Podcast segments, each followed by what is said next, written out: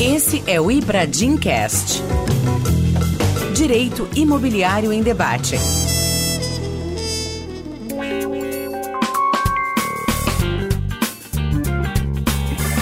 Olá, sejam bem-vindos ao Ibradimcast, o podcast do Ibradim. Eu sou Ricardo Campelo e hoje estou aqui muito bem acompanhado para, pela primeira vez, a gente fazer uma gravação presencial do nosso podcast. Não só uma gravação presencial, como também teremos a gravação em vídeo. Então, se você está ouvindo a gente aí pelo Spotify, pelo canal tradicional, já saiba que no YouTube a gente vai colocar o episódio inteiro, vamos colocar os nossos cortes também. Uma tentativa de reformulação do podcast que a gente está experimentando e tomara que dê certo. Bom, e o nosso tema hoje é um tema super relevante, é o tema da tokenização de ativos imobiliários. Vamos falar sobre outros temas correlatos com esse. Antes de mais nada, se você ainda não conhece o Ibradim, nós somos o Instituto Brasileiro de Direito Imobiliário. Hoje passamos a marca de 2.700 associados, espalhados em 25 estados da federação. Temos mais de 20 comissões temáticas das diversas disciplinas que compõem o direito imobiliário, inclusive uma comissão de inovação e tecnologia, esse tema que é o nosso assunto principal de hoje. Então acesse ibradim.org.br para conferir mais.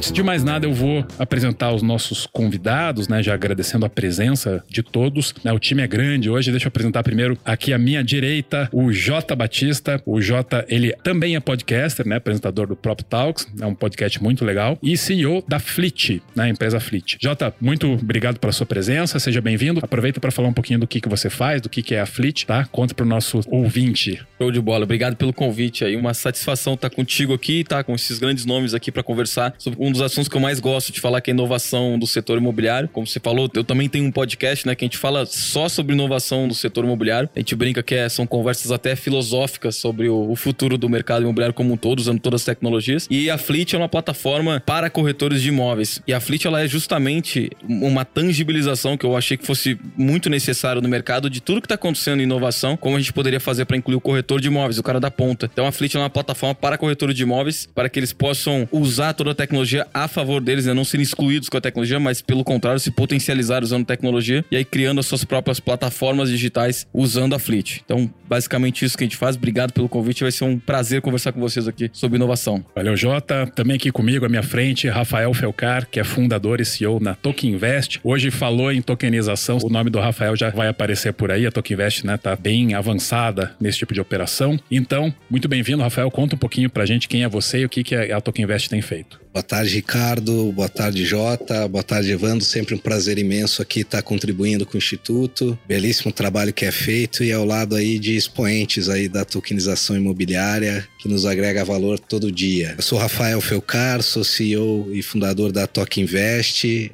onde a gente tokeniza terrenos permutados com grandes incorporadores para atingir dois objetivos muito nobres na sociedade. O primeiro é reduzir o déficit habitacional, fomentando o mercado de incorporação, e o segundo é promover a distribuição de riqueza através da magia que a tecnologia nos proporciona hoje no setor imobiliário. Obrigado pelo convite, Ricardo, vai ser muito legal o nosso bate-papo hoje.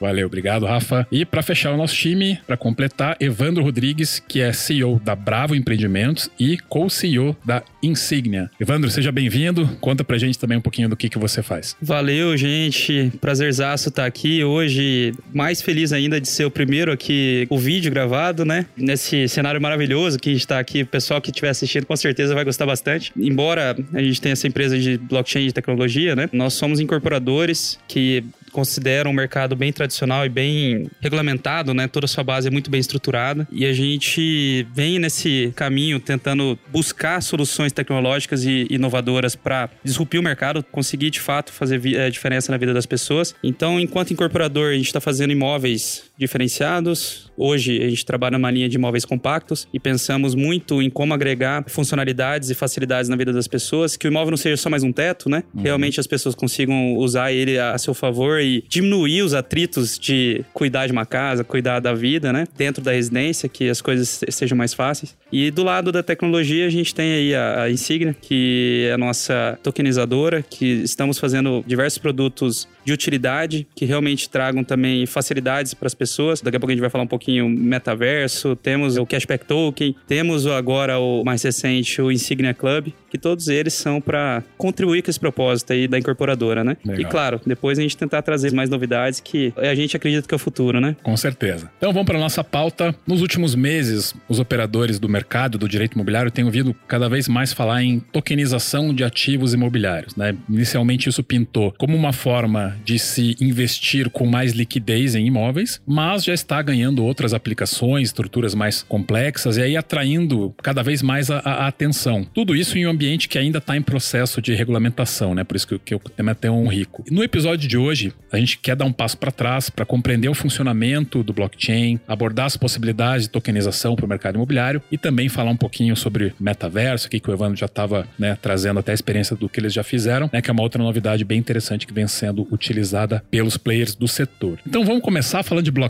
Agora eu trouxe um desafio aqui para o Jota, né, que é explicar por que, que eu acho que é legal explicar como que funciona o blockchain, né? Porque a, a gente fala às vezes, né, tokenização e aí isso está totalmente dependente, né, de uma rede blockchain. E eu acho que muita gente que ainda não tem familiaridade com essas estruturas, com essas tecnologias, às vezes ficam pensando, puxa, mas como que funciona o blockchain? Por que, que eu devo confiar que o blockchain é seguro, né? E que ele traz toda essa segurança, né? Que nós que já operamos um pouco desse mercado, a gente fala, nossa, o blockchain é, é uma maravilha, né? É uma solução tecnológica milagrosa. Então acho que é legal tentar fazer o pessoal compreender como que funciona o blockchain, né? Que é contra-intuitivo, né? Entender por isso que até não é tão fácil. Então eu queria que você explicasse, Jota, como se estivesse explicando assim para um labrador, né? Fazer ele entender como é que funciona o, o blockchain. Pô, foi exatamente da forma como eu aprendi, tá?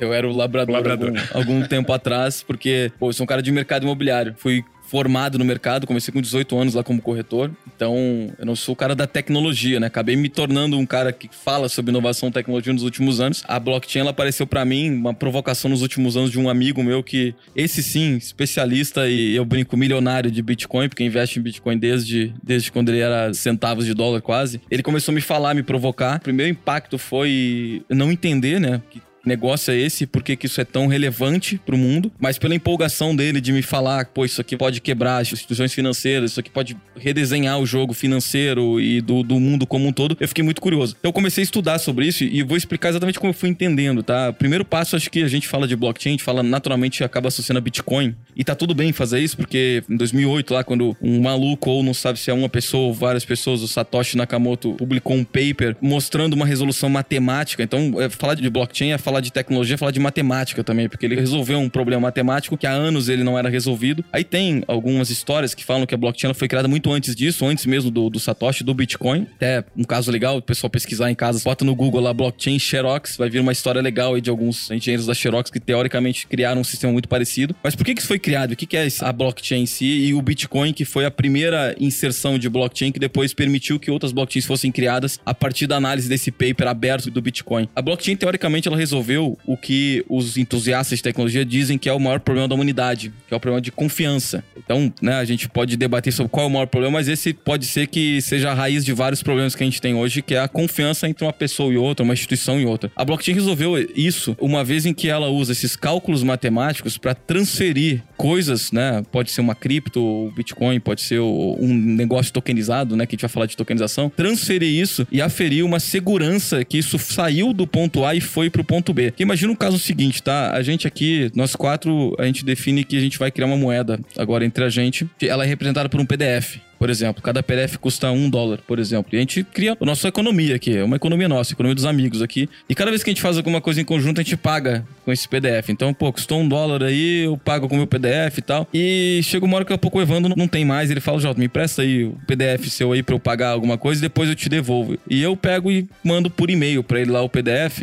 Ó, tá aqui, te emprestei. O que garante que esse PDF que, eu, que saiu da minha máquina e foi enviado para ele, eu realmente apaguei ele. Porque para nossa economia dar certo, eu tenho que ter apagado ele. Porque eu tenho que ter transferido ele para um lado e ele tem que ter sido apagado da minha, Ele tem que da minha só máquina. na outra ponta e não Só né, na outra duas. ponta. Vocês vão ter que confiar em mim. Aí que entra o negócio da confiança. O que, que a blockchain faz? A blockchain, né, a cadeia de blocos, né, o blockchain, ele é uma tecnologia, um cálculo matemático que permite com que, de forma descentralizada, a gente vai entrar no assunto descentralização também, de forma descentralizada, várias máquinas estejam conectadas por essa rede a rede do blockchain. E essas máquinas, é, computadores no mundo inteiro, eles estão rodando lá esse cálculo matemático para aferir essas negociações. E esses cálculos permitem que a cada cadeia de blocos uma transação seja feita, a cada 10 minutos inclusive tem uma cadeia de blocos, a transação seja feita. E esse cálculo matemático retira da origem o que foi enviado e envia para quem está recebendo isso e ele apaga, ele retira, ele garante isso. Como garante? Aí, claro, tem todo o estudo do que é esse cálculo matemático da blockchain, né? Mas por que, isso é tão seguro? Fala assim, não, pô, beleza, tu garantiu que saiu, mas por que ele é tão seguro que eu não posso hackeá-lo? Porque a gente fala que a blockchain ela não pode ser hackeada. Porque imagina o seguinte: se a gente tem o nosso servidor aqui, vamos voltar à nossa economia local, que o nosso servidor aqui e é onde está armazenado nossos PDFs aqui, e ele sofre um ataque. Ele está centralizado conosco aqui. Se ele sofrer um ataque, a gente perdeu a nossa economia, né? Nosso dinheiro. A rede blockchain, da forma como ela foi montada e a forma como ela se descentralizou e se expandiu nos computadores que estão conectados a ela, ela faz o seguinte: cada computador que se conecta à rede, ele tem todo o código dentro dele, todas as transações dentro dele também. Então, para eu atacar essa rede, eu tenho que atacar todos os computadores. Não existe um computador que é a mãe onde tem todos esses negócios. Todos eles estão conectados. Lá no início, né, o cálculo matemático permitiu resolver esse trem de tirar a coisa de um lugar e botar para o outro, permitiu que se fizesse uma rede descentralizada que é, aplicasse essa confiabilidade e permite também que por ela ser descentralizada e ser conectada, eu não posso atacá-la, não se atacar todas elas ao mesmo tempo, porque enquanto restar um computador no mundo que roda pode ter um blockchain, a blockchain tá viva e ela tá segura ainda. Tem um cálculo, inclusive, para encerrar essa questão de segurança dela, que diz que para eu conseguir hackear o sistema do Bitcoin, eu precisaria de energia suficiente para dar uma volta ao Sol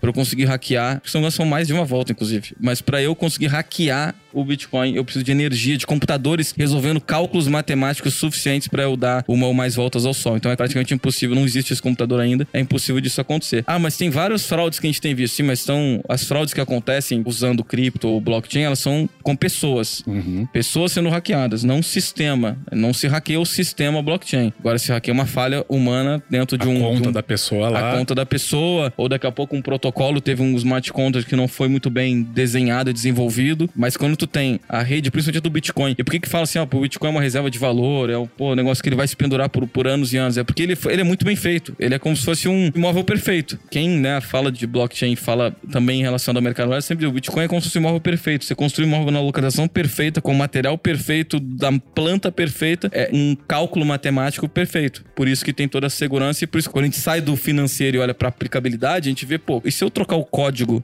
do Bitcoin e botar um, uma latitude e longitude? Eu tenho uma localização então quer dizer que eu posso transferir uma coisa que está no local para outro usando essa rede. E aí que a gente começou a pensar em que mais a gente poderia usar dentro dessa blockchain. Ah. Espero que o labrador tenha entendido. É, eu quero aproveitar essa explicação mais técnica que você trouxe. Quando eu finalmente aprendi o, o que era o blockchain e o Bitcoin, foi através de um exemplo, e que é um exemplo bem esquisito, que é uma analogia como se fosse da vida real, que eu acho que justamente por ser tão esquisito que acaba sendo mais fácil de visualizar. Então, o exemplo era assim: imagina que nós moramos numa república de estudantes, que tem lá 50 pessoas, tá? E aí nós temos uma escala para ver quem vai lavar a louça. Então hoje é o meu dia de lavar a louça, só que quando eu lavei a louça, talvez tivessem só vocês três lá, não tem todos os outros. E aí, como que eu vou atestar que eu lavei a louça, né? Então, daí, nesse cenário, nessa situação, cada um morador dessa república tem um selinho, como se fosse um selinho com uma cor, né? Cada um tem a sua cor. Então, no momento que eu lavei a louça, eu chamo um número X de pessoas que estão lá e falo assim: ó, empresta o teu selinho aqui para comprovar que eu lavei a louça. E aí, esse selinho é colocado, aí o selinho, digamos assim, ah, cinco dos moradores colocaram e colocaram numa ordem específica. E aí eu tenho um número X de pessoas certificando através né, de um item seu ali, né? Emprestando um item seu para certificar e os computadores no blockchain acabam fazendo o papel desses outros moradores que estão com selinho, esses computadores que estão conectados na blockchain, eles estão lá justamente para ir colocando o selinho para os outros. Eles são usados para efetuar essas operações matemáticas e com isso atestar aquelas informações que estão colocadas lá, né? É, é por aí, Perfeito. né, Jota? Então, esse, esse é o melhor exemplo fácil de entender. Quando a gente fala a mineração, agora já não é mais uma pessoa atrás de um computador qualquer fazendo isso, né? Já virou um, As fazendas, um né? cálculo matemático tão porque ele é tão inteligente inteligente a ponto de que conforme vai se minerando mais bitcoins, por exemplo, né, que é o, melhor exemplo de como surgiu isso, ele vai ficando mais difícil de fazer esse cálculo. Né? Pra ti, porque é um número limitado de bitcoins. Então, quando a gente fala mineração, agora hoje em dia já são grandes estruturas, inclusive no Ártico, no gelo, para suportar tanto calor, né? De máquina para fazer isso. Mas seu exemplo é perfeito, viu? Ficou. Não, não é meu, tá? Eu, eu li em Tá, algum mas lugar que eu muito não bom. lembro pra dar o crédito. mas vamos lá, vamos prosseguir. Então a gente já sabe um pouquinho do que é o, o blockchain. Acho que pra falar rapidamente, né, sobre o Bitcoin, né? O Bitcoin, ele era a remuneração da pessoa que tá emprestando o computador dela pra fazer essas operações matemáticas. E aí daí que vem esse conceito da mineração. Então a pessoa emprestou o computador, ah, então você ganha um troquinho aqui que no começo era né, quase nada e hoje virou muita coisa. Acho que já deu pra ter uma ideia do que é blockchain, Bitcoin. Vamos passar pro token, então. E aí eu tô com uma pessoa aqui, o Rafa, que vai explicar um pouco pra gente assim, o que é o conceito do token, né? Pra depois a gente já entender como que isso pode ser aplicado no mercado imobiliário. Então, bacana. Eu acho que os labradores entenderam, né, Jota?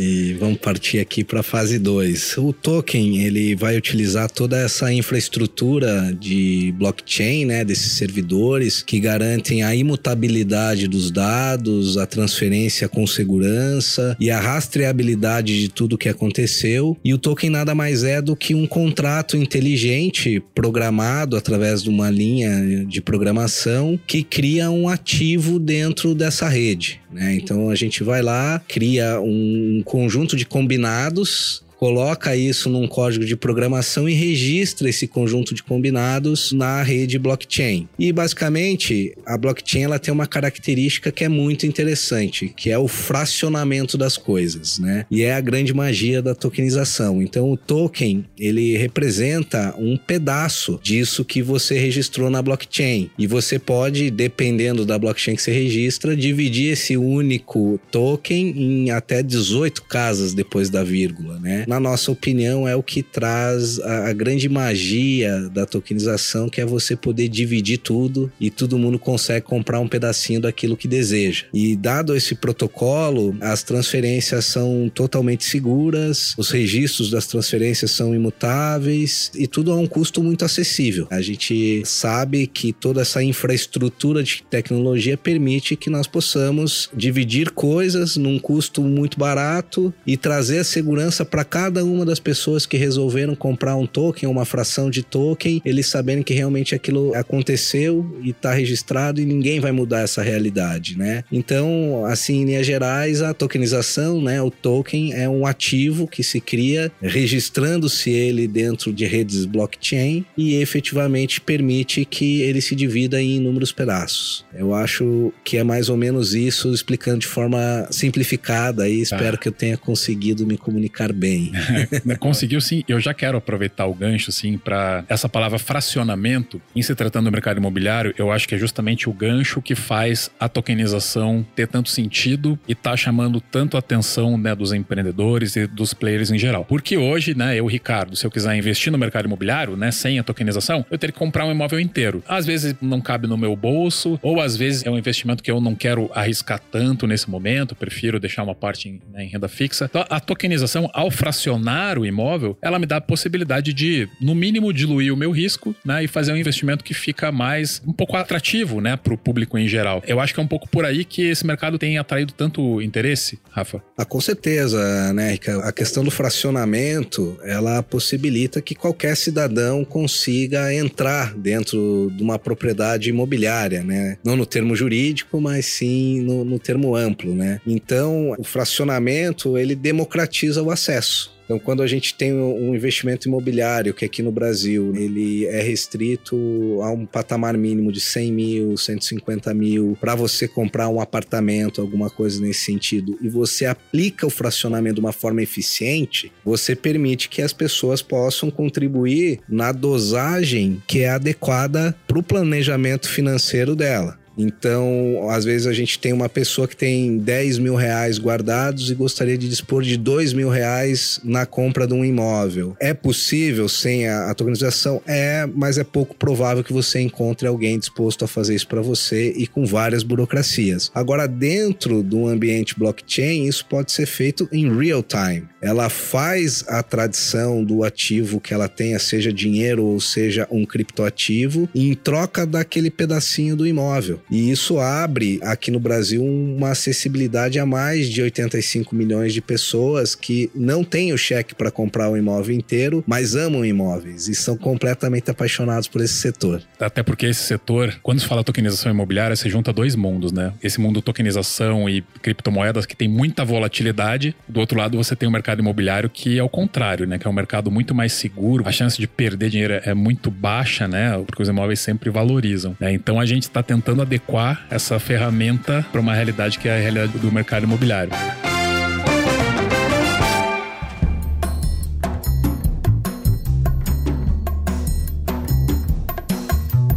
Você já falou um pouco assim dessa facilidade no investimento. Agora eu quero trazer o Evandro para a conversa. Além do fracionamento na questão da propriedade imobiliária que torna o token mais atraente, eu acho que a facilidade, a liquidez no sentido de facilidade para ele revender, se for o caso, também é um atrativo interessante. Quando a gente está falando hoje de um público, acho que no, principal sentido da tokenização aqui, a gente está falando de um público que é um investidor que já conhece um pouco mais, né? E que hoje as incorporadoras trazem esse investidor na sociedade em conta de participação. A SCP é o modelo principal para atrair esses investidores né? Só que o SCPista, ele tem ali a cota dele e ele tá muito amarrado, né? Ele não vai poder vender esse investimento para outra pessoa sem o aval da incorporadora. Eventualmente vai, vai que cobrar uma taxa de cessão. Quando ele investe no imóvel inteiro, então, né? Fez a promessa de compra e venda, ela quitou. Para fazer a cessão para uma nova pessoa, a incorporadora vai cobrar uma taxa, até porque ela tem um custo jurídico, um custo administrativo para fazer isso. O token não, né? O token ele tem uma fluidez, ele pode colocar no mercado, né? Sem muitas amarras. Então, eu queria que o Evandro trouxesse um pouco até dessa experiência que já tem das pessoas que estão investindo para entender essa essa facilidade, né? E, enfim, um pouco mais do teu depoimento, Evandro, sobre é, como que está acontecendo nesse mercado e como está sendo a aceitação pelos investidores. Até assim, é um fato curioso pensar no fracionamento de imóvel do imóvel de fato, né? É uma coisa que é, às vezes é até difícil de tangibilizar, de falar assim, ah, beleza, tem essa sala aqui, vamos dividir em quatro, né? Você vai ficar com um quarto, o Ricardo vai ficar com um quarto e o Jota vai ficar com um quarto e eu com um quarto. Ok. Nisso tudo, a gente começa a bater cabeça como que vai ser gerido, como é que vai ser a governança disso de fato. Então,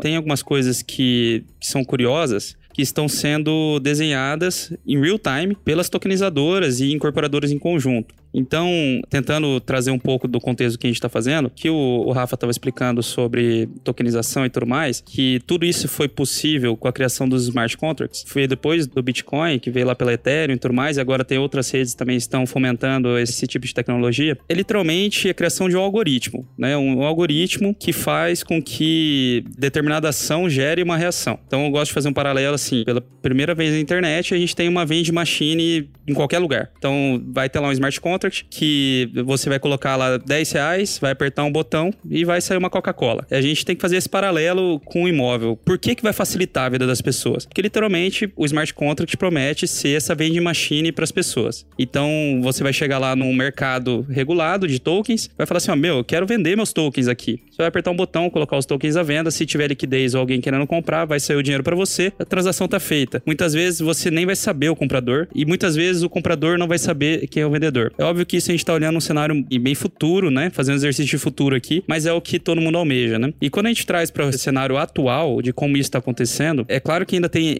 N desafios regulatórios, tem N cuidados que a gente tem que tomar ao falar disso, mas de fato a gente tem uma boa visão de substituir as SCPs ou porventura os contratos de investimento coletivos que têm uma capilaridade às vezes insuficiente para gerar de fato um mercado atrativo pro, pro comprador e pro incorporador, que gera essa facilitação de ao mesmo tempo que tem uma vende machine, né, que é possível colocar lá o dinheiro e sair um Bitcoin, vai ser possível colocar um token e sair dinheiro, ou o inverso. Isso tudo está em construção nesse momento, mas é, é o que encanta, né? É o que traz aí a percepção de valor desse mercado. Então, hoje, a relação é, das pessoas ainda é um pouco limitada, porque tem muitos entrantes ainda no mercado. É uma coisa que eu gosto de falar que, embora já esteja bem expressivo, tem muita gente já atuando dentro desse... Quando a gente fala de criptativo, moeda também é criptativo, né? Token é criptativo, tá todo mundo no mesmo universo. Só a diferença é que o token, na verdade, ele acaba virando uma moeda, né? O móvel, no caso, quando ele é tokenizado, ele acaba virando uma moeda, né? Mas quando a gente olha nesse contexto amplo, né? Ter essa possibilidade de, no futuro, conseguir comprar e vender com essa facilidade é o que move até as startups,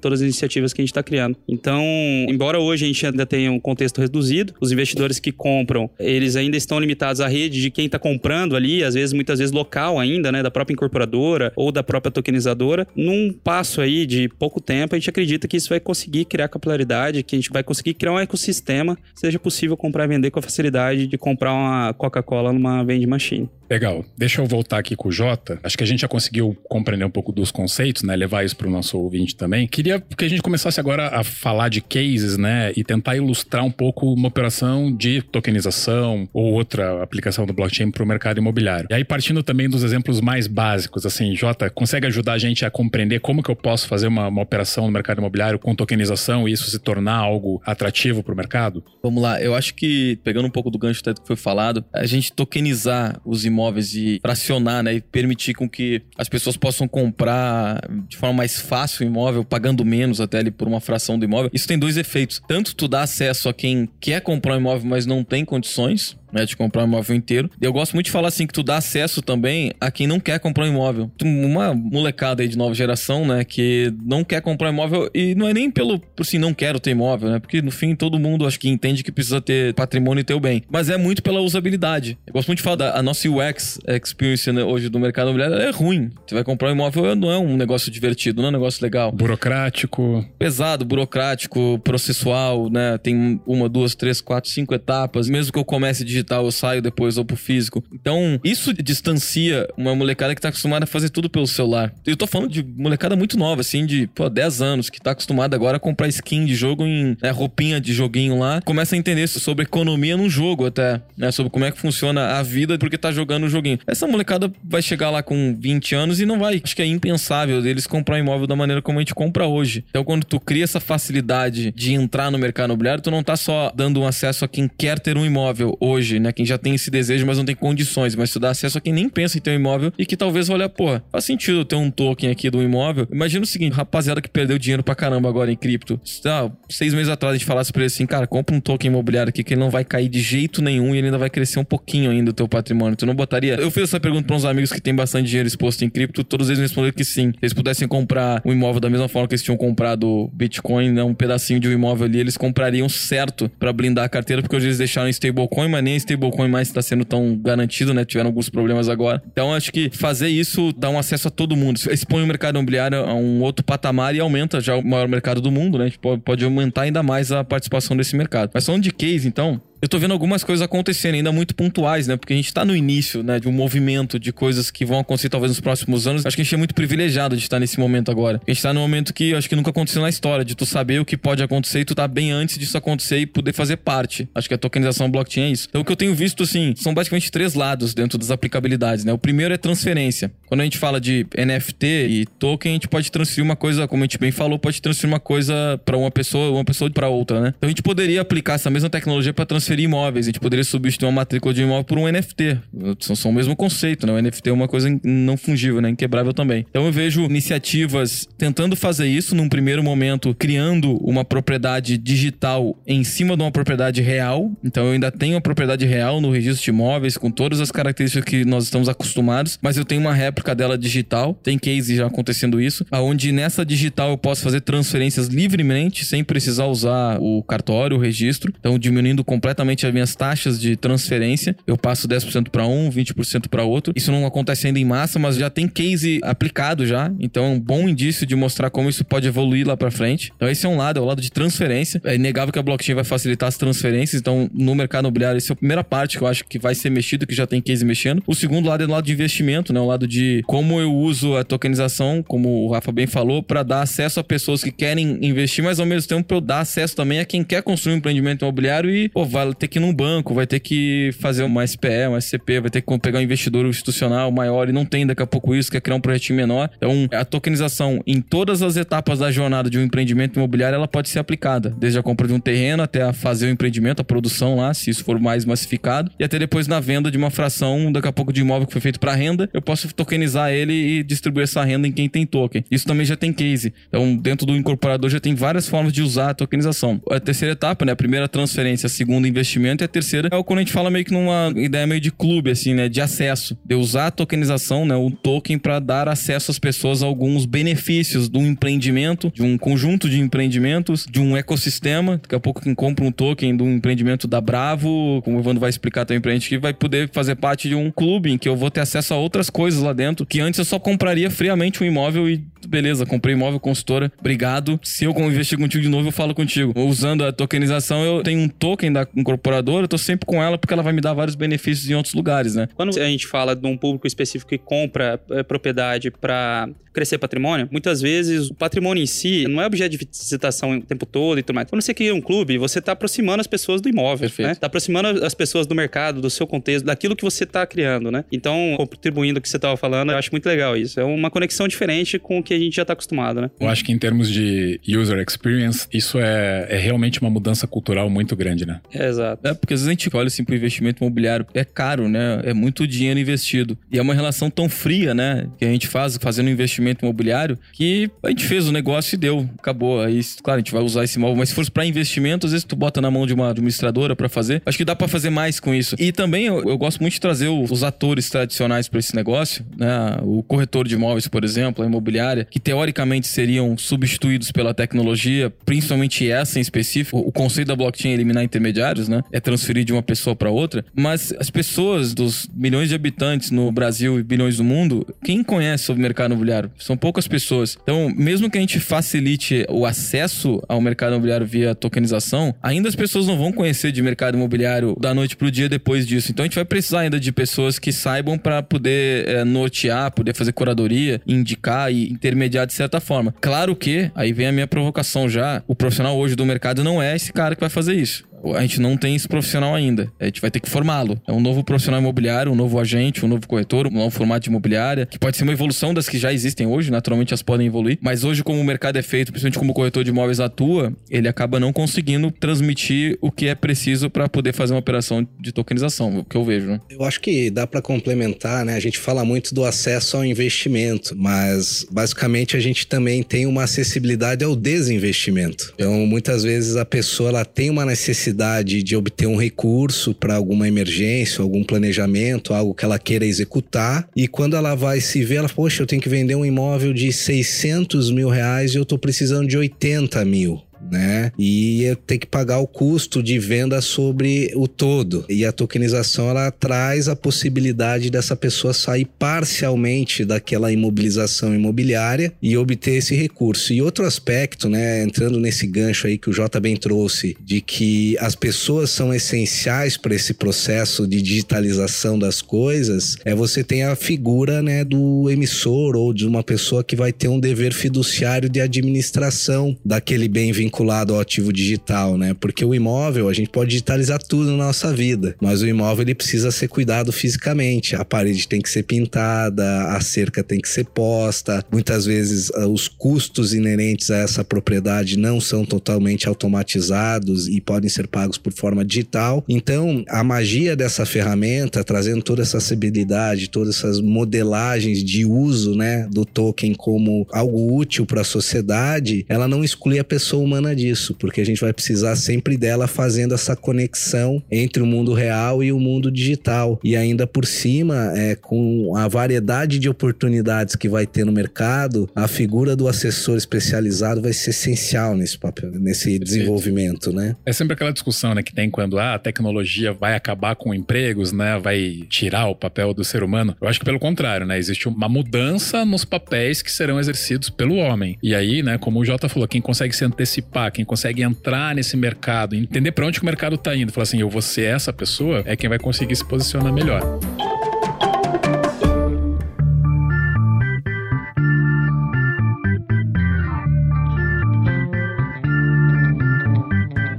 Eu queria, ainda na linha dos cases, né? O Rafa tem da Tolkien Invest um case que eu acho muito interessante para essa compreensão, para compreender não só como que o investidor, né, pode entrar numa operação como essa e lucrar, mas também como que o empreendedor pode atrair investimento naquela fase, né, que a gente fala que é a fase mais difícil para o empreendedor, que é a fase da compra do terreno, né? Então você tem o case do Permo Token, que eu acho fantástico para trazer essa compreensão. Eu queria que você falasse um pouco, né, sobre esse funcionamento, já explicando qual que é a diferença entre o Permo Token, por exemplo, né, que vocês essa operação que vocês estruturaram, de uma estruturação normal de crowdfunding, né? Que eu também tô atraindo né, uma base grande de investidores. Dá um panorama pra gente, por favor, Rafa, sobre isso. Na TOC, a gente acabou criando o Permutoken, ou o metro quadrado by token, onde a gente compra um terreno, né? Existe um terreno alvo do incorporador, onde ele deseja fazer o desenvolvimento imobiliário. Nós somos um veículo que vai adquirir esse terreno, fracionando ele em inúmeros pedaços. Cada token que nós emitimos equivale a um metro quadrado desse terreno. E ao mesmo passo, nós já estabelecemos um contrato de permuta imobiliária com o incorporador, aonde ele se compromete a desenvolver um determinado empreendimento nele. E em troca, como comumente é, eu acho que a permuta é um dos negócios mais antigos do mundo, né? Ele recebe o produto final da incorporação, uma parcela daquele empreendimento, ele dá para a pessoa que cedeu o terreno em pagamento do terreno. E nessa fase da incorporação, a gente consegue obter um ganho de capital muito expressivo. E é justamente esse o nosso produto, a gente permitir que pessoas comuns, como eu e você, comprem um, dois metros quadrados de um terreno e obtenham um ganho de capital expressivo, né, de mínimo 60% em três anos, de uma maneira simples, em tempo real, segura e que efetivamente fomenta o incorporador. Né? A gente tem vários desafios financeiros para colocar o empreendimento de pé e o primeiro deles é a aquisição do terreno. E esse veículo ele vem para tornar mais acessível isso, porque ele agrega muito valor para a pessoa física, porque para ela entrar numa oportunidade dessa antes da tecnologia, ela precisaria ser uma pessoa muito rica, um grande poupador e efetivamente com a tecnologia isso é uma realidade para qualquer cidadão. E basicamente entrando aqui na parte de distinção, né, quando a gente fala de crowdfunding ou até mesmo fazendo um paralelo com o FI, o crowdfunding ele tem a, as suas limitações regulatórias e a blockchain é um ambiente mais livre, onde você é livre para negociar uma precificação no mercado secundário que funciona de forma automatizada. O crowdfunding hoje, até então, não pode, né, fazer o mercado secundário. Agora, em 1 de julho, ele começa a ter um, um soft opening para isso, né, bem limitadinho, mas já é uma luz no fim do túnel, mas eu acho que a principal distinção, né? Porque quando a gente fala em tokenização, a gente sempre vai lembrar, poxa, e o fundo imobiliário, né? Será que ele não faz esse papel? Eu acho que a grande diferença entre um e outro é a discricionariedade na decisão do que você compra. Fundo não é produto, é serviço. Você paga para pessoas extremamente capacitadas escolherem o ativo que aquele conjunto de dinheiro vai comprar e escolher quando ele é vendido e assim sucessivamente. Na tokenização não há essa discricionariedade. Então, se a gente pegar lá um case nosso, poxa, um metro quadrado de um terreno lá que foi lançado na plataforma Token, eu tô escolhendo comprar um terreno naquela cidade, naquela localização para aquele empreendimento que vai ser desenvolvido. Então, é isso inclusive empodera a população a tomar a decisão que mais faz sentido sob o ponto de vista do momento de vida, das crenças e das premissas que ela analisa no mercado imobiliário. Talvez com a ajuda do assessor especializado, espero que em breve, né, isso seja uma realidade. Então, a distinção ela sempre vai ficar nesse lhame que é muito fino, né, do que é um produto financeiro e o que é um produto imobiliário. Então, eu acho que em linhas gerais é essa a diferença né? Sem falar na acessibilidade global. Crowdfunding, para você receber um investidor estrangeiro, você vai ter que passar com um processo bastante penoso, talvez até verificar com o regulador se você pode vender um produto financeiro para um investidor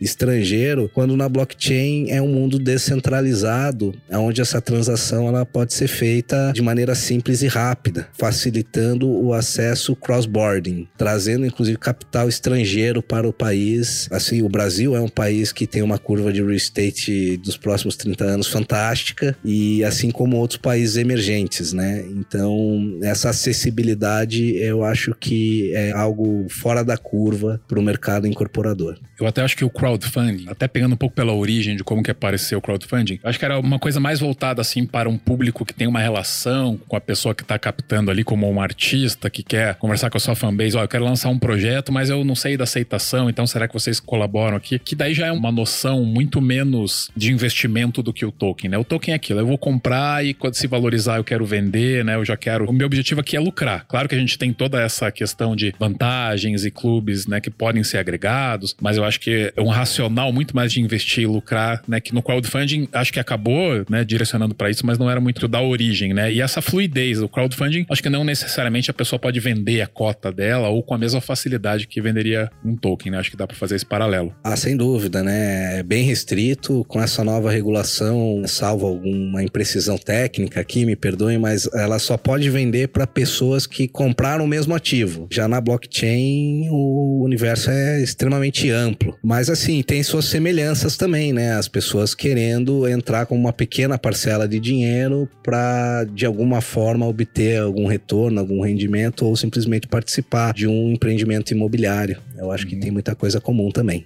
Legal. Eu quero ouvir o Evandro falando especialmente sobre a experiência de metaverso da Bravo, mas antes o Jota, né, para quem tá ouvindo aí, só pra vocês saberem a situação que a gente tá aqui. O Jota daqui a pouquinho ele tem que sair pro aeroporto para voltar para Porto Alegre. Eu quero aproveitar ainda a presença do Jota aqui para falar um pouco mais, enfim, aí deixo a palavra meio livre, meio freestyle para você, Jota, para comentar um pouco em cima de tudo que a gente tá falando aqui, das experiências que você tem e que pode agregar em cima desses temas em geral. Pô, valeu. Obrigado de novo pelo convite. Desculpa até a correria para sair. Eu tô aprendendo muito aqui com vocês aqui e nessas conversas que a gente teve previamente também. É como eu falei, eu sou um estudioso do mercado imobiliário. Meu pai gosta de falar que lá no sul eu sou metido, né? O cara é metido, tô sempre querendo fuçar o que tá acontecendo para fazer parte ou, ou, pelo menos estar tá perto. Por isso até da criação do podcast, né? Pra gente poder arrumar uma desculpa para conversar com gente grande. Como eu gosto muito de falar sobre esse assunto de tokenização, eu tô muito assim dentro das empresas que estão fazendo, procuro estar tá perto, estar tá conversando, estar tá sabendo o que tá acontecendo para ver que caminho vai seguir. Dentro da Fleet a gente tem essa missão de tangibilizar para os corretores de imóveis as possibilidades, né? Incluí-los nesse negócio. Até quando eu falo desse novo assessor de investimento, talvez que tenha que surgir do mercado imobiliário, é porque eu vejo que quando a gente começar a tokenizar em massa as coisas, né? Ou talvez não seja em massa, mas quando a gente começar a ter mais case disso, é importante que a gente tenha distribuição disso. Que eu acho que é um outro desafio que a gente ainda não teve ele tão grande, porque a gente está ainda fazendo projetos menores, né? Mas quando a gente começar a fazer projetos maiores, a gente vai precisar distribuir isso. E aí que eu acho que a força do corretor de imóveis, por exemplo, que está pulverizado, né? Que está no Brasil inteiro, em cada canto do Brasil, que entende a sua região, que tem na sua carteira um investidor, que conhece a realidade, ele vai ficar muito importante. Encerrando assim, minha participação, eu faço sempre um paralelo do mundo que a gente está hoje com o que a gente pode viver ali na frente. E eu acho que o pessoal do mercado imobiliário que olha esse tipo de conteúdo e fala, poxa, mas mas eu acho que vai acabar com o meu negócio. Ou pelo menos, às vezes, até diz assim: não, eu não quero saber disso, que você não vale a pena. Isso, né? Sabe aquela defesa de eu quero descreditar o outro para continuar com o meu negócio? Acho que é justamente o contrário que deve ser feito. Deve ser olhar e dizer: peraí, o que, que a Ensina tá fazendo? O que, que a Toque tá fazendo? Como é que eu posso estar tá perto, pelo menos, para assim, se sobrar ali alguma coisa, eu tenho aqui meus clientes também, quero ajudá-los a fazer esse negócio. Então eu, eu gosto de pensar dessa forma. E como eu falei aqui também, eu acho que a gente é muito privilegiado de estar nesse momento, nesse ambiente agora, porque a gente tá com uma folha em branco, começando a fazer os primeiros rabiscos dela. A tecnologia tá aí, ela já se provou que ela funciona. Agora é a gente conseguir aplicá-la ao nosso dia a dia, que é uma questão de tempo também. Assim como foi como foi criado os primeiros servidores lá para botar a internet no ar. Muita gente duvidava, achava que não tinha por que eu ficar perdendo tempo usando o www. Depois começou a se duvidar, não fazia muito sentido eu ficar o tempo todo com o celular na mão. E a gente tá aí, né? A gente tá fazendo várias coisas que duvidavam que seriam feitas ao longo do tempo. Talvez essa dúvida de se o metaverso vai ser uma realidade, ela daqui a cinco anos, ela ser 10 anos, talvez ela seja mais um assunto que a gente diga, ó, oh, lembra que a gente duvidava lá? Agora a gente faz todas as nossas reuniões em ambientes virtuais indo até um ambiente tal. Querendo ou não, a gente já vive num teste de metaverso, né? Quando a gente abre um Zoom, a gente tá fazendo uma reunião virtual. É basicamente um teste, né? Quando a gente faz uma transação ali, envia um Pix, a gente tá fazendo uma transferência quase que de Bitcoin via wallet ali, né? De uma para outra. Claro que não é igual, mas é um teste já. Eu acho que a gente tá se preparando para viver esse mundo novo aí. Não sei o que vai acontecer, mas tô animado. Vão acontecer coisas interessantes aí. Já agradeço ao Jota pela presença, desejando boa viagem e a gente segue aqui um, obrigado, mais um pouco com, Valeu, pessoal. Com, com, o nosso papo. E acho que até pegando essa linha, né, do que o Jota trouxe sobre quando você tem um movimento como esse de inovação e de mudanças, né, existe sempre quem tenta desacreditar ou até um movimento um pouco natural, a gente pensar assim, ah, mas será que isso aí vai para algum lugar mesmo, né? Então, por exemplo, hoje fala em, em token, o pessoal lembra do NFT do macaco lá, do Board Ape, fala assim, ah, mas isso é coisa para otário, né? Até o Bill Gates teve uma frase essa semana de que, ah, o NFT só vende porque todo dia de casa sai um malandro e um otário e se encontrar faz negócio, né? Mas eu acho que aí é uma compreensão um pouco superficial, né, do que é realmente o NFT. O próprio Bored Ape, né, que é o que tá por trás daquela imagenzinha do macaco, é o acesso a um clube, até nas questão de selecionar as pessoas que são os proprietários e aí coloca lá o Neymar junto com o Eminem, né, forma ali um grupinho. Então, comprar aquela NFT te dá um acesso a algo por trás. E as pessoas às vezes ficam ficam só com aquela compreensão da NFT, que o cara tá pagando por um JPEG, que eu posso dar um print screen aqui, eu tenho um JPEG também. E com relação ao metaverso, eu acho que também tem uma compreensão, às vezes as pessoas, ah, mas metaverso, mas aí é, é que nem tinha lá o Second Life, né, que não vingou e que era um negócio, ah, as pessoas vão ficar fazendo brincadeirinha de faz de conta no ambiente virtual. Né, isso aí não vai dar em nada. E eu acho legal, eu já, né, passando a bola pro Evandro falar sobre um case muito legal que vocês tiveram e que eu recebi né, em vários grupos de WhatsApp, né, o link da, da notícia lá da Bravo, trazendo uma experiência legal de metaverso no mercado imobiliário, no empreendimento em corporação. Então, queria que você explicasse né, qual foi essa aplicação e qual que foi o racional, como que tem sido o retorno por trás disso. Até enquanto o Rafael e o, o Jota estavam falando, que assim, a gente acaba comumente discutindo problemas e soluções que a gente já conhece. Aí fica um pouco mais distante começar a pensar aquilo que a gente ainda não conhece ou ainda está muito fora do que a gente vive todo dia. E talvez o metaverso ele se encaixe um pouco nesse pormenor.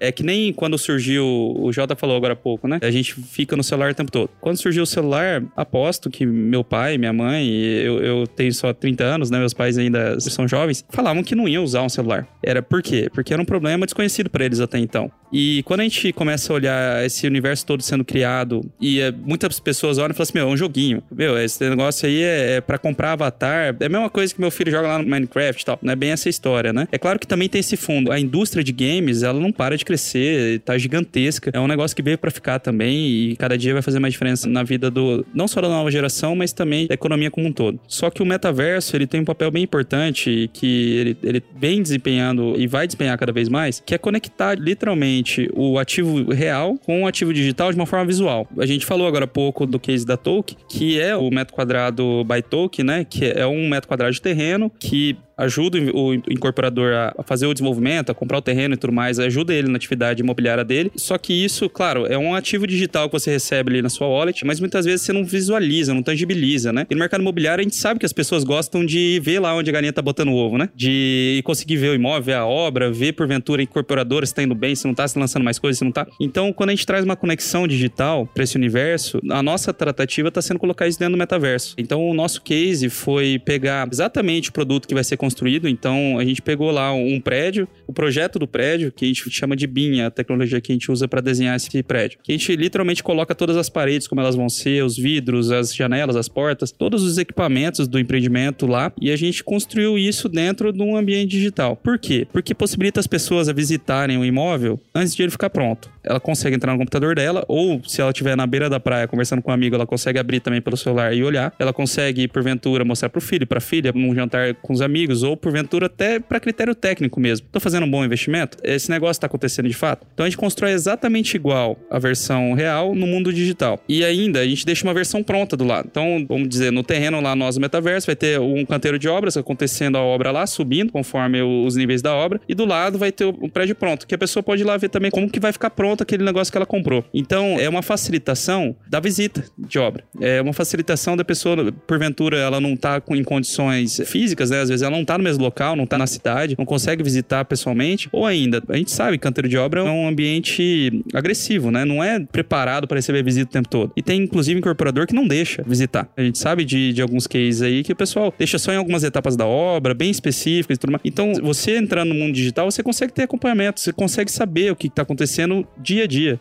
no seu investimento. É o real time, né? É a possibilidade. Eu acho que é muito importante isso que o Evan tá falando, cara. Principalmente no nosso produto, né? Porque a gente tem ali toda a questão do desenvolvimento imobiliário, né? Daí você tem uma pessoa lá do Acre que comprou um metro quadrado de um terreno em Curitiba. Ela vai conseguir, dentro do metaverso, olhar, poxa, ó, já tem uma laje, duas lajes e fazer um acompanhamento real time. E além de tudo, né, do ponto de vista comercial, essa questão de você ter o empreendimento pronto dentro do ambiente digital, você traz uma experiência muito semelhante a um apartamento decorado. Uma grande diferença é que você vai poder ver cada detalhe do empreendimento, né? Não somente aquela parte interna. O metaverso é uma aposta do mercado, né? Eu acho que ninguém tem a capacidade de compreender como e, e quando e de que forma isso vai ser explorado, mas alguns palpites já dá para dar, né? Eu acho que estão no caminho certo. É, e até assim, a conexão que a gente está tentando fazer, é, puxando esse gancho, é literalmente aproximar as pessoas. Aproximar as pessoas e não pessoa com pessoa, mas a pessoa do ativo. Pessoa, o relacionamento dela com a residência, com o comércio, com o que ela tá comprando. A gente diminuir realmente o, abismo que tem, né? entre o contrato de compra e venda e a obra pronta, que geralmente demora aí 36, 42 meses. Quando é muito rápido, é 24 meses, né? É, é diminuir esse abismo, trazer conexões para as pessoas conseguirem, de fato, construir aquilo em conjunto. Né? E óbvio que daí vira um ambiente também de networking, de contato, de porventura até utility, né? De utilidades que podem ser conectadas lá dentro. A gente parte um pouco do princípio que o mercado imobiliário vai usar muito securities tokens, né? A transferência da propriedade, ou porventura transferência de direitos e tudo mais, que fazem o papel de security. Mas a parte de utilidade também é muito importante. A gente está engatinhando em termos ainda de serviços que podem ser utilizados numa moradia. E a gente está falando do mais amplo universo existente, como a gente falou há pouco, né? Como aconteceu do Uber, criar um novo canal de emprego para as pessoas. Talvez é, quando tiver a gestão, a governança de vários imóveis que são tokenizados, não vai precisar de uma zeladora, não vai precisar de um jardineiro ou vários, né? Uma hub que crie, conecte essas pessoas ao serviço e ao mesmo tempo não vai precisar de energia sendo gerada, energia limpa, água, esgoto, enfim. A gente consegue conectar várias coisas pela Web3 que não são tão óbvias, né? E eu acho que isso que é o, o, encantador dessa história toda. A gente começa a enxergar pormenores econômicos que conseguem aí sim trazer um, uma visão de economia muito maior do que a gente hoje vive muito local, né? O mercado imobiliário acaba sendo muito local. Você mora em Curitiba, você sabe o que tem em Curitiba. Você mora em Maringá, sabe o que tem em Maringá. Agora a gente está começando a explorar um universo que pode abranger o conhecimento e ecossistema não mais local, né? Um negócio mais dissipado e descentralizado. A gente falou um pouco aqui sobre segurança, né? No sentido da segurança segurança digital, de que o blockchain não é hackeável e tudo mais. Eu acho que tem uma questão legal para falar também sobre segurança nesse tipo de investimento, que é a segurança da própria lisura da operação como um todo. E aí eu queria falar com o Rafa sobre como que a Token Invest atua no sentido de verificar, né, e de selecionar os players, selecionar a incorporadora e estruturar essa operação da forma que consiga transmitir para o usuário essa segurança. E aí esse usuário que está indo comprar um token, ele já está tendo um tipo de segurança que ele, eventualmente, só procurando no mercado indo comprar um imóvel, né, sem muito direcionamento, ele não teria. Né? Queria ouvir um pouco de você, Rafa. Com certeza, Rica. Eu acho que esse é um ponto muito importante e que é o principal ponto de atenção que nós temos na nossa companhia, né? A nossa companhia também atua em mercado de capitais e dessa indústria a gente traz um aprendizado muito interessante no quesito diligência. Então, quando a gente recebe um terreno para que a gente avalie a possibilidade de tokenizá-lo, se inicia um trabalho de curadoria. Primeiro ponto, é, esse terreno está todo regular, está tudo certinho, que seria a diligência jurídica. Segundo ponto, a diligência de urbanismo. Poxa, é realmente possível fazer o que o incorporador deseja conforme as leis vigentes em urbanismo, é um ponto de atenção muito importante, né? O terceiro ponto é basicamente a viabilidade econômico-financeira daquele empreendimento. Então a gente faz toda a modelagem com custo, pesquisa de preço final disso e a gente precisa ver que aquilo realmente para de pé. E o quarto ponto é alinhar com incorporadores sérios, pessoas que saibam o que estão fazendo, que entreguem o resultado prático daquilo que prometem. Isso por vista de origem desse token, existe toda essa curadoria. Mas eu acho que o principal ponto quando a gente fala de tokenização no Brasil, como a gente ainda não tem um serviço registral que capta e dá essa agilidade, a gente prescinde de um terceiro para que as coisas se conectem. E dentro disso, a Toque Invest entrega uma estrutura extremamente cautelosa, aonde o lastro é auditado por auditores independentes da CVM trimestralmente, aonde ele atesta a existência do terreno, a existência do token holder, né, quem é dono daquele metro quadrado e afins. A gente tem a figura do servicer de monitoramento de obra, né? Então você tem uma empresa especializada que vai no canteiro de obra e fala: "Ó, oh, pessoal, é subir uma laje e atesta que realmente aquilo está funcionando e a gente sempre consolida reports né, informacionais aos nossos clientes sobre toda essa evolução. Então, são elementos que não basta a gente tokenizar qualquer coisa, né? É, a gente precisa realmente passar pelo serviço que é, a gente chama de estruturação do token, que é o que? Fazer com que ele faça sentido econômico, sentido de segurança jurídica e efetivamente garantir que no tempo, né, isso realmente ocorra. Então, eu acho que é o principal desafio da tokenização imobiliária são as margens. Porque se a gente tokeniza, por exemplo, essa sala, né? Essa sala vai viver muito mais que a gente certamente. E você vai precisar, aquele carinha lá, aquele fiduciário que eu comentei, vai ter que ter alguém olhando por essa sala para que ela fique bonitinha, pintada, modernizada. E o principal desafio é entender da onde vai vir a receita para remunerar essa pessoa, esse prestador de serviço, que vai mudar várias vezes no tempo, quando a gente fala da tokenização do imóvel perpétua. E basicamente, se não houver essa fonte de receita clara, talvez não funcione. Porque o ser humano, para conectar o ativo real ao ativo digital, ele é essencial.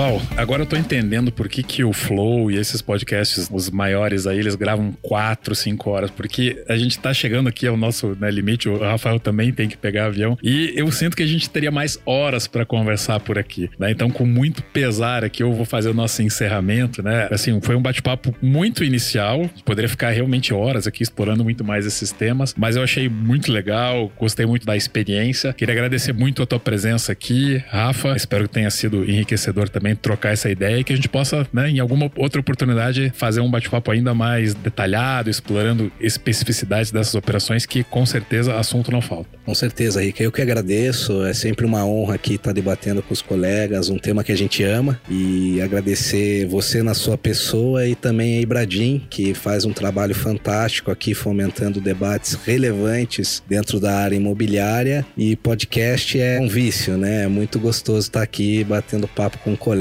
e poder compartilhar esse papo aí com o mundo, né? Com certeza. Evandro, também muito obrigado. Acho que trazer, né, não só o conhecimento que você tem, mas essas experiências práticas aqui, eu tenho certeza que é muito enriquecedor para quem tá ouvindo. Então, também agradeço a presença e espero que a gente possa, né, fazer uma segunda edição aí, uma terceira, né, e ir aprimorando e aprofundando cada vez mais. Claro, e assim, essas experiências sempre são é muito enriquecedoras, né? Tanto para nós quanto para a comunidade como um todo. Eu tenho certeza que esse podcast podcast vai permear por muitos ambientes, desde o corretor, que é o público-alvo do Jota, até os incorporadores, advogados, é o pessoal todo que é público da Ibradim, né? E isso são coisas que a gente tem que fomentar cada vez mais. Então, tomara que a gente consiga fazer muitos outros, talvez lá em São Paulo, outra lá em Maringá, que a gente também consiga aí é, não se limitar ao espaço, porque assunto tem bastante, né? Mais uma vez, obrigado tanto pela recepção aí, pelo espaço, quanto pela dinâmica, pelo conteúdo aí, que com certeza foi muito bem conduzido por você. Imagina, eu que agradeço. Então é isso aí, pessoal. Esse foi o nosso episódio de hoje. Contamos com a sua audição aí para uma próxima oportunidade também. Um abraço a todos e é isso aí. Até a próxima.